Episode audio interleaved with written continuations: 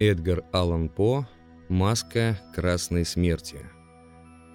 Уже давно опустошала страну красная смерть. Ни одна эпидемия еще не была столь ужасной и губительной. Кровь была ее гербом и печатью. Жуткий багрянец крови.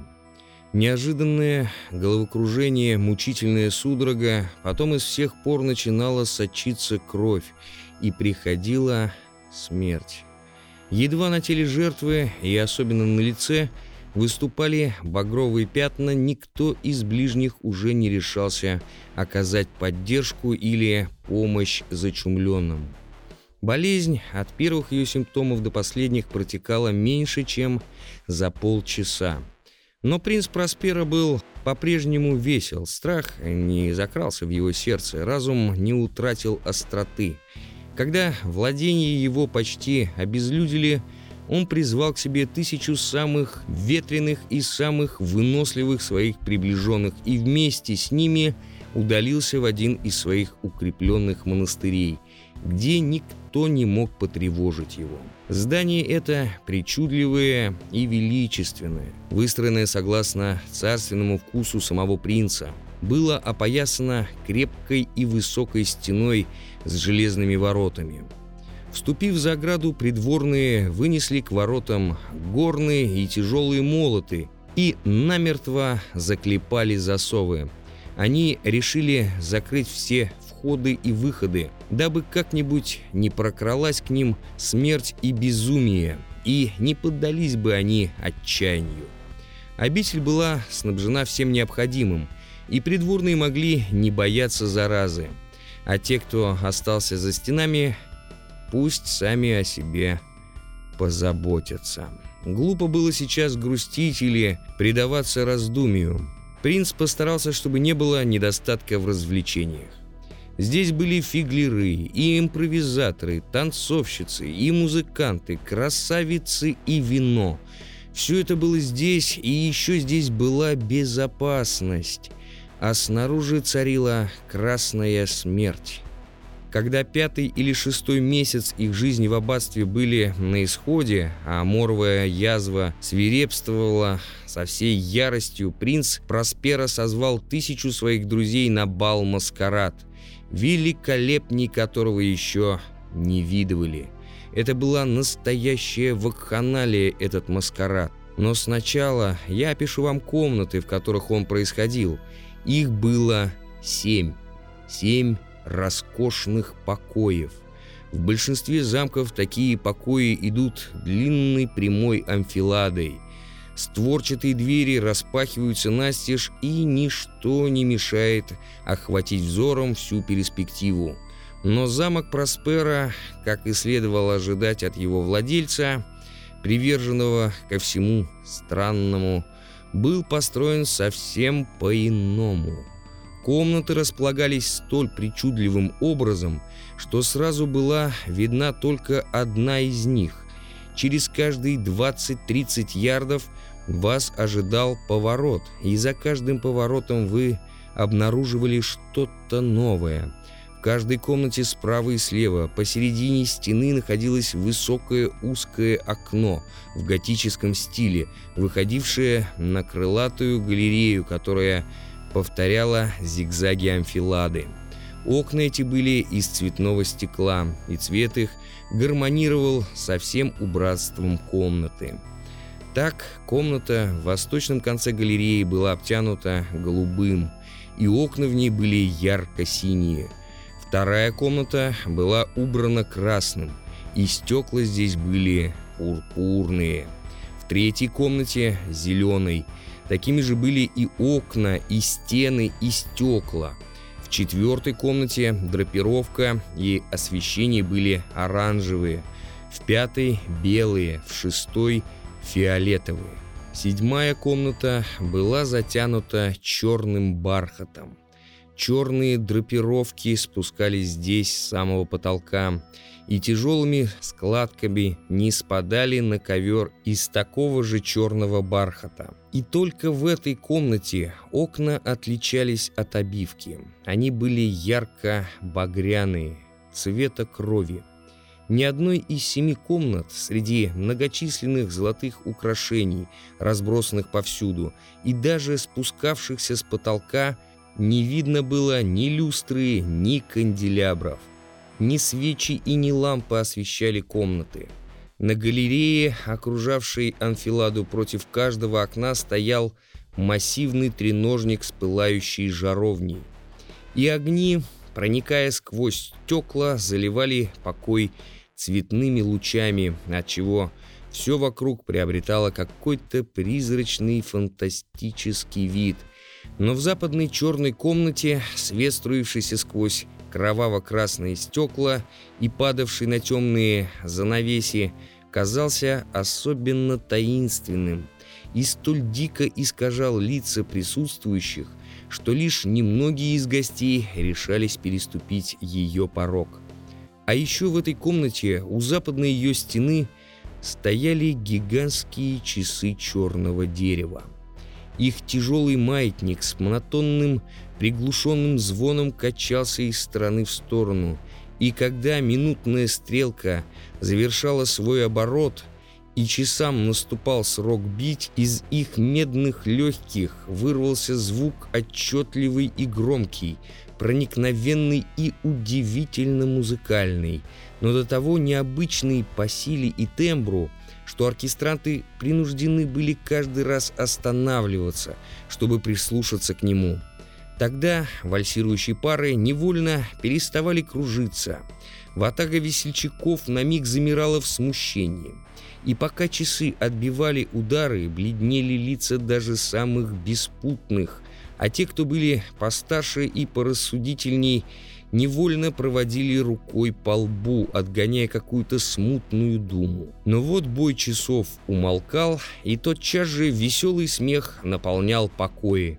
Музыканты с улыбкой переглядывались, словно посмеиваясь над своим нелепым испугом. И каждый тихонько клялся другому, что в следующий раз он не поддастся смущению при этих звуках.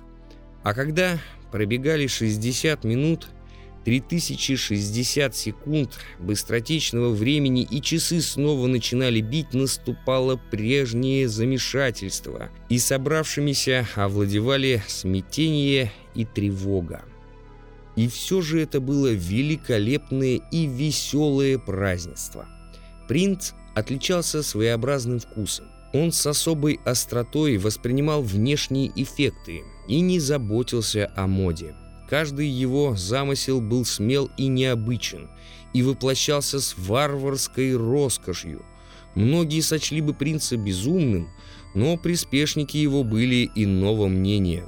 Впрочем, поверить им могли только те, кто слышал и видел его, кто был к нему близок. Принц самолично руководил почти всем, что касалось убранства семи покоев, к этому грандиозному празднеству. В подборе масок тоже участвовала его рука. И уж, конечно, это были гротески. Во всей пышности и мишуре, и иллюзорности, и пикантности, наподобие того, что мы позднее видели в Эрании. Повсюду кружились какие-то фантастические существа, и у каждого в фигуре или одежде было что-нибудь нелепое – все это казалось порождением какого-то безумного, горячечного бреда. Многое здесь было красиво, многое безнравственно, многое не то не сё. Иное наводило ужас, а часто встречалось и такое, что вызывало невольное отвращение. По всем семи комнатам во множестве разгуливали видения наших снов. Они, эти видения, корчась и извиваясь, мелькали то тут, то там, в каждой новой комнате, меняя свой цвет, и чудилось, будто дикие звуки оркестра, всего лишь эхо их шагов. А по временам из залы, обтянутой черным бархатом, доносился бой часов. И тогда на миг все замирало и цепенело. Все, кроме голоса часов — а фантастические существа словно прирастали к месту. Но вот бой часов смолкал, Он слышался всего лишь мгновение, и тотчас же веселый, чуть приглушенный смех снова наполнял амфиладу, и снова гремела музыка, снова оживали видения, и еще смешнее прежнего кривлялись повсюду маски, принимая оттенки многоцветных стекол, сквозь которые жаровни струили свои лучи. Только в комнату, находившуюся в западном конце галереи, не решался теперь вступить ни один из ряженых. Близилась полночь. Тому, чья нога ступала на траурный ковер, слышались погребальные колокола, и сердце его при этом звуке сжималось еще сильнее, чем у тех, кто предавался веселью в дальнем конце анфилады. Остальные комнаты были переполнены гостями – Здесь лихорадочно пульсировала жизнь. Празднество было в самом разгаре, когда часы начали отбивать полночь. Стихла, как прежде, музыка, перестали кружиться в вальсе танцовщицы, и всех охватила какая-то непонятная тревога. На сей раз часам предстояло пробить 12 ударов. И, может быть, поэтому, чем дольше они били, тем сильнее закрадывалась тревога в душе самых рассудительных. И, может быть, поэтому не успел еще стихнуть в отдалении последний отзвук последнего удара, как многие из присутствующих вдруг увидели маску, которую до той поры никто не замечал. Слух о появлении новой маски разом облетел гостей. Его передавали шепотом, пока не загудела, не зажужжала вся толпа, выражавшая сначала недовольство и удивление, а под конец страх, ужас и негодование. Появление обычного ряженого не вызвало бы, разумеется, никакой сенсации в столь фантастическом сборище. И хотя в этом ночном празднестве царила поистине необузданная фантазия, новая маска – перешла все границы дозволенного, даже те, которые признавал принц. В самом безрассудном сердце есть струны, которые нельзя коснуться, не заставив их трепетать. У людей самых отчаянных, готовых шутить с жизнью и смертью, есть нечто такое, над чем они не позволяют себе смеяться. Казалось, в эту минуту каждый из присутствующих почувствовал, как не смешон и неуместен наряд пришельца и его манеры. Гость был высок ростом, изможден, из головы до ног закутан в саван. Маска, скрывавшая его лицо, столь точно воспроизводила затянутые черты трупа, что даже самый пристальный и причудливый взгляд с трудом обнаружил бы обман. Впрочем, и это не смутило бы безумную ватагу, а может быть даже вызвало бы одобрение. Но шутник дерзнул придать себе сходство с красной смертью. Одежда его была забрызгана кровью, а на челе и на всем лице проступал багряный ужас. Но вот принц Проспера узрел этот призрак, который, словно для того, чтобы лучше выражать роль торжественной поступью, расхаживал среди танцующих и все заметили, что по телу принца пробежала какая-то странная дрожь. Не то ужаса, не то отвращения, а в следующий миг лицо его побагровело от ярости. «Кто посмел?» — обратился он хриплым голосом к окружавшим его придворным. «Кто позволил себе эту дьявольскую шутку? Схватить его и сорвать с него маску, чтобы мы знали, кого нам поутру повесить на крепостной стене. Слова эти принц Проспера произнес в восточной голубой комнате. Громко и отчетливо прозвучали они во всех семи покоях, ибо принц был человек сильный и решительный. И тот час, по мановению его руки, смолкла музыка.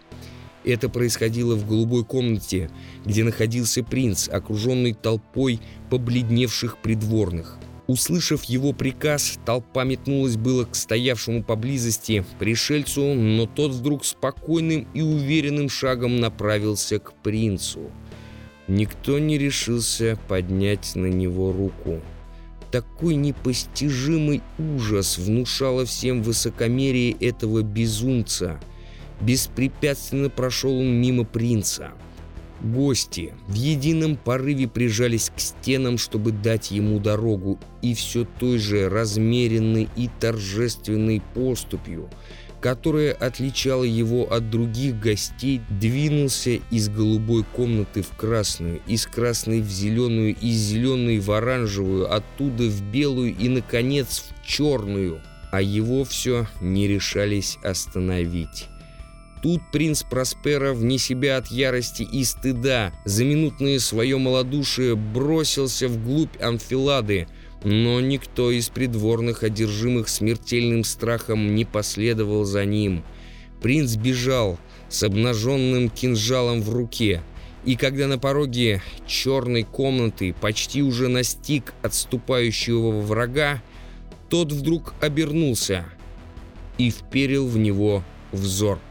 Раздался пронзительный крик, и кинжал, плеснув, упал на траурный ковер – на котором спустя мгновение распростерлось мертвое тело принца.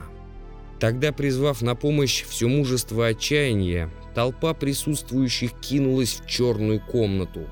Но едва они схватили зловещую фигуру, застывшую во весь рост в тени часов, как почувствовали невыразимому своему ужасу, что под саваном – и жуткой маской, которой они в выступлении пытались сорвать, ничего нет. Теперь уже никто не сомневался, что это красная смерть. Она прокралась, как тать в ночи. Один за другим падали бражники — в забрызганных кровью пиршественных залах и умирали в тех самых позах, в каких настигла их смерть. И с последним из них угасла жизнь Эбеновых часов, потухло пламя в жаровнях, и над всем безраздельно воцарилась мрак, гибель и красная смерть.